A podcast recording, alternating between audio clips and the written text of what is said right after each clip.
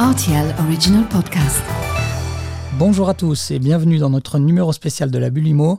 Aujourd'hui, j'accueille le directeur de la Société nationale des habitations Bon Marché, Guy Entringer. Bonjour Guy. Bonjour. Alors aujourd'hui, je vous propose de nous parler de la SNHBM, de son rôle, de ses activités. Si certains savent un peu tout ce qu'il y a à savoir sur votre société, enfin sur la société que vous dirigez, ce n'est pas le cas de tout le monde.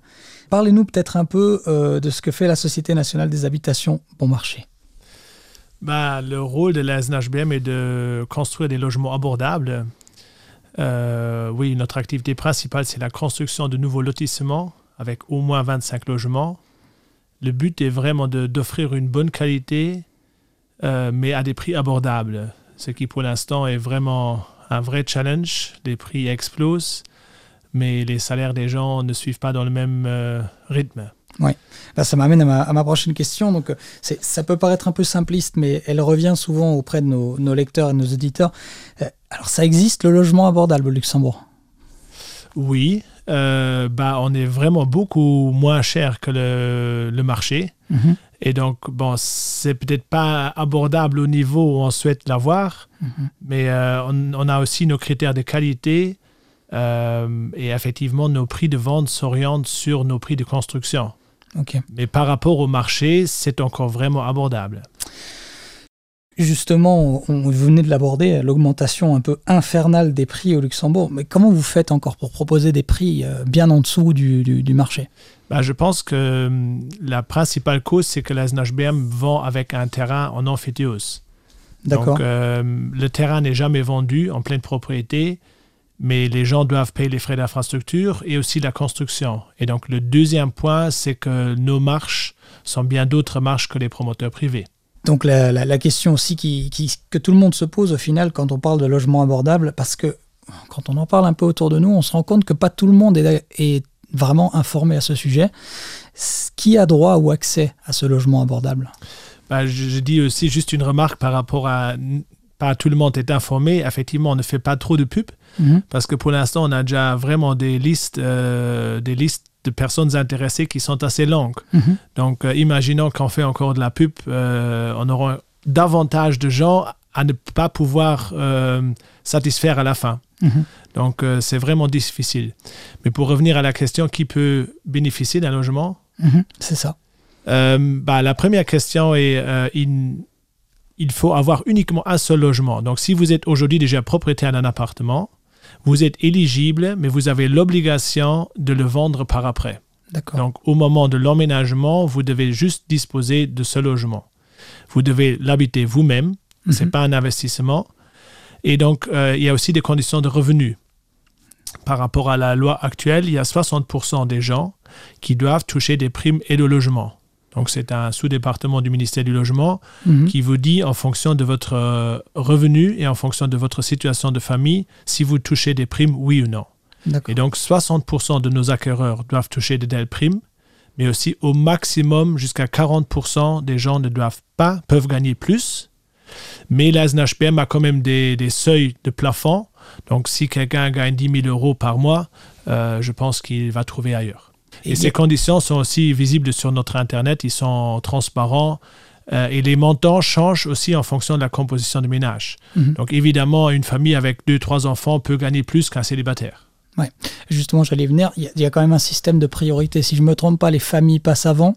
Après, euh, donc aussi les, les, les, les familles monoparentales, etc. Vous pouvez un petit peu me donner un, Oui. topo? En, en fait, il y y a deux différentes catégories. Il y a les projets propres à SNHBM, Mhm. il y a les pro- euh, projets en collaboration avec une commune. D'accord.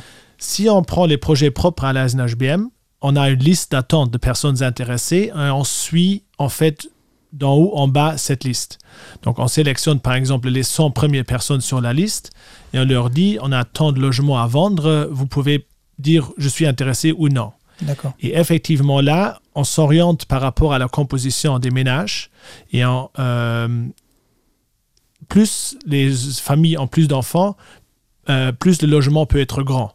Donc, un célibataire, euh, dans ces critères, ne peut uniquement avoir un deux chambres. Donc, à chaque fois, on raisonne une chambre en plus que le besoin immédiat. Ensuite, s'il y a une coopération avec une commune, euh, on a souvent une séance d'information. Et lors de cette séance d'information, les projets sont présentés et ensuite les gens disposent d'un délai, par exemple, de 5 à 8 semaines pour rendre un dossier à la SNHBM pour se candidater. Mhm. Et ensuite, on mélange donc tous les, on prend tous les projets et on prend d'abord ceux qui sont prioritaires. Prioritaire veut être qui ont un lien avec la commune. Donc, est-ce que les parents habitent dans la commune? Est-ce que eux ils habitent dans la commune? Est-ce qu'ils ont habité dans la commune? Ou est-ce qu'ils travaillent dans la commune? Et ensuite, donc, on définit prioritaire et non prioritaire. D'abord, on prend évidemment les prioritaires et on commence avec les familles qui ont deux enfants. C'est la catégorie 1. Et ensuite, donc, euh, la catégorie 2, c'est avec un enfant et ensuite les familles sans enfants et ensuite les célibataires. Parce que dans le temps, il y avait la ministre Sempton, son- qui était ministre du Logement, elle a dit J'aimerais bien remplir les logements au maximum. Et donc, Mhm. elle a raison. Il vaut pas vendre une maison avec quatre chambres à un couple s'il y a d'autres familles avec enfants qui attendent derrière. logique. C'est logique. Donc voilà, ça c'est la logique. Je pense qu'elle est vraiment logique. Et ensuite, les non prioritaires, c'est un peu les mêmes catégories. D'abord ceux avec les enfants et ensuite euh, qui en ont moins d'enfants. Mais on peut toujours acquérir aussi une maison si on n'a pas encore d'enfants. Mhm. Vous mentionniez justement euh, le fait que vous avez une liste d'attente qui est déjà extrêmement longue. Est-ce que je peux vous demander, euh, ça, ça, ça, ça, ça se chiffre ça? Oui, bon, on ne parle pas d'une liste d'attente, on Mhm. parle d'une liste de personnes intéressées, Mhm. mais il y a au-delà de 7000 personnes. Ok. Et co- pour combien de logements? Bah, pour l'instant, on a l'année dernière, on a euh, presque entamé 300 logements par an. D'accord. Donc, euh, mais c'est une liste des personnes intéressées et non pas une liste d'attente parce que pas chacun est intéressé pour les mêmes sites. Oui. Donc, il se peut, un jour, on va construire à Arlanche. Et donc, euh, même si on n'est pas sur la liste d'attente et qu'on accepte Arlanche, on peut venir et acquérir tout de suite. Oui. Par contre, si on dit euh, je veux uniquement acheter au Kirchberg, Mhm. bah là, tu es parti pour pl- plusieurs années. Et si je me trompe pas, il n'y a, pas que l'option de- d'acheter. Là, il n'y a pas longtemps, vous avez donc euh, commencé à, à entrer sur le marché de la location aussi. Bah, historiquement, la SNHBM avait, avait toujours un stock de logements locatifs, mais on était autour de 200. Le fonds du logement était autour de 2000, donc euh, il y a une grande différence. Et il y a quelques années, on a quand même décidé d'investir aussi significativement dans le logement locatif. Et l'objectif actuel, mais qu'on dépasse, est de 50 unités par an. Mhm. Pour l'instant, on est au-delà de 350 euh, logements locatifs et on a plus de 300 en construction. Quand on parle de logement abordable, on pense forcément au prix. Euh, que pouvez-vous nous dire au sujet du processus qui mène chez vous donc à la fixation des prix? Elle est toute simple. Les prix de vente sont basés sur les prix de construction réels du projet.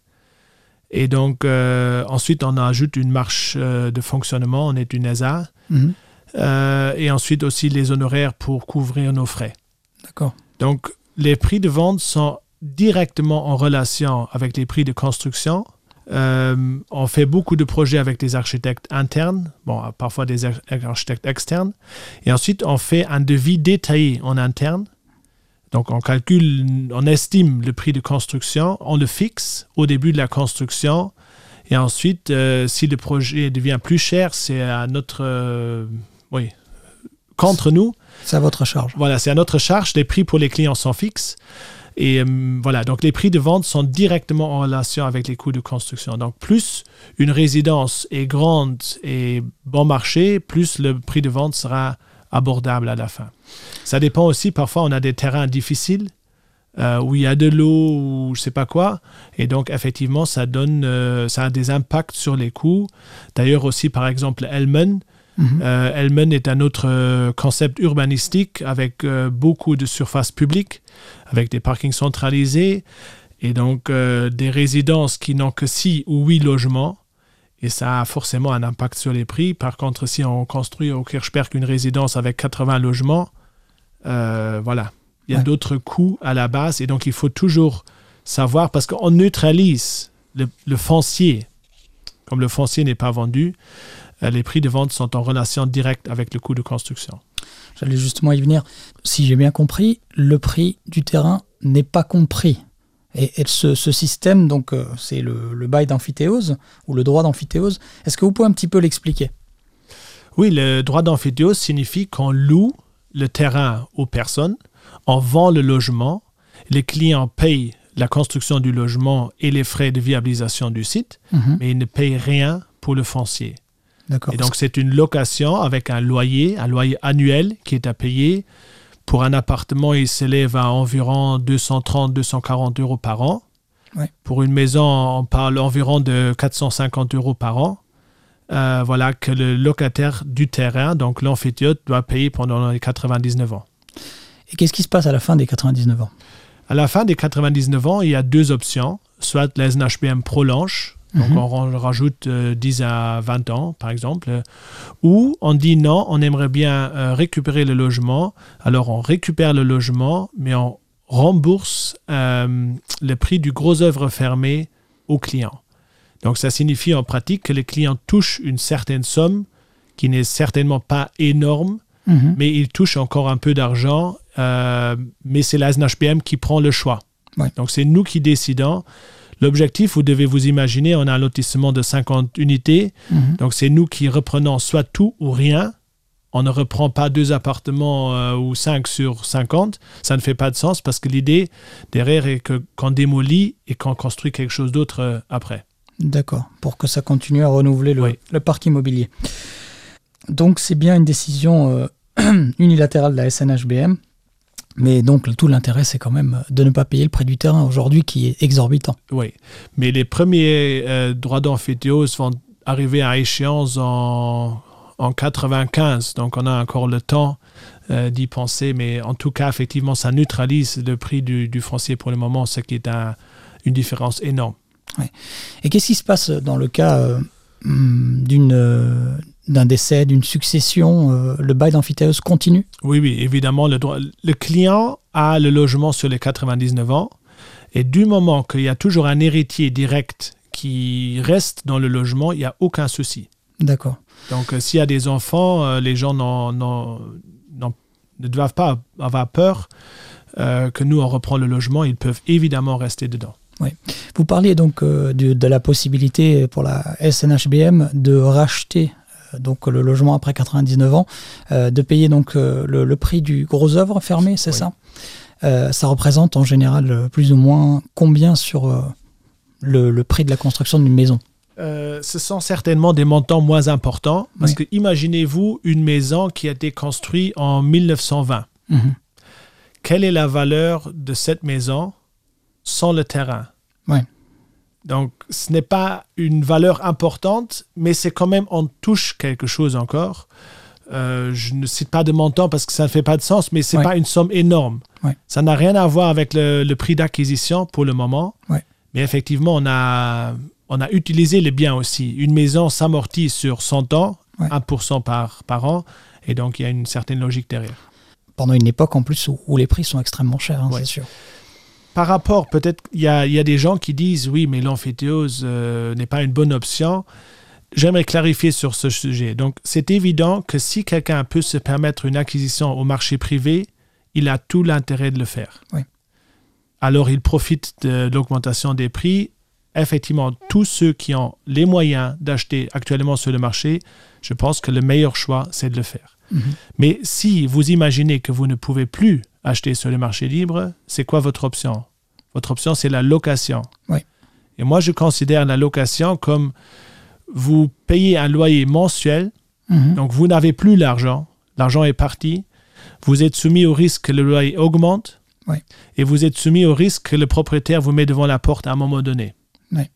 Tandis que vous si vous achetez auprès de la SNHBM, c'est votre bien. Donc vous remboursez un prêt bancaire sur 25-30 ans, et ensuite les 80, euh, les 70 ans qui restent, vous n'avez plus besoin de payer quoi que ce soit, Oui. sauf l'entretien évidemment de la maison. Mais donc vous êtes chez vous, vous avez remboursé votre crédit, et aussi si en cours de route vous rachetez à nous, vous revendez pardon à nous, vous avez payé la banque, donc vous allez récupérer l'argent que vous avez remboursé à la banque, Mhm. et c'est une grande différence par rapport à la location au marché privé. Oui. Donc on se positionne clairement entre une location sur le marché privé et le marché libre, la vente. On est intermédiaire. Oui. Et donc il faut se poser la question, si vous ne pouvez pas accéder au marché privé, je pense que le modèle SNHBM est meilleur qu'une location. D'accord. Vous le saviez mieux que moi, il y a une réforme de la loi modifiée du 25 février 1979 qui est en cours. Est-ce que vous avez une idée des implications qu'elle peut avoir pour la SNHBM bah, on, était dès le début en discussion avec les ministères du logement, on est toujours en discussion avec les ministères.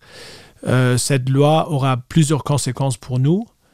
Euh, bah, je, suis vraiment euh, satisfait que la politique aimerait bien étendre pour le logement locatif il n'y a pas uniquement ceux qui n'ont vraiment pas beaucoup d'argent, mais ils aimeraient élargir sur la classe moyenne, sur les 50 premiers pourcents des revenus les plus bas. Et ça, je trouve, c'est une très bonne idée pour avoir une autre mixité dans les logements locatifs. Mhm. Euh, il y a aussi une réforme qui est prévue pour le calcul du loyer, euh, qui fait aussi vraiment du sens, qui est logique, qui est bonne. Euh, bon, maintenant, il y a d'autres points sur le bailleur social et le promoteur social où il y a encore certains détails à clarifier.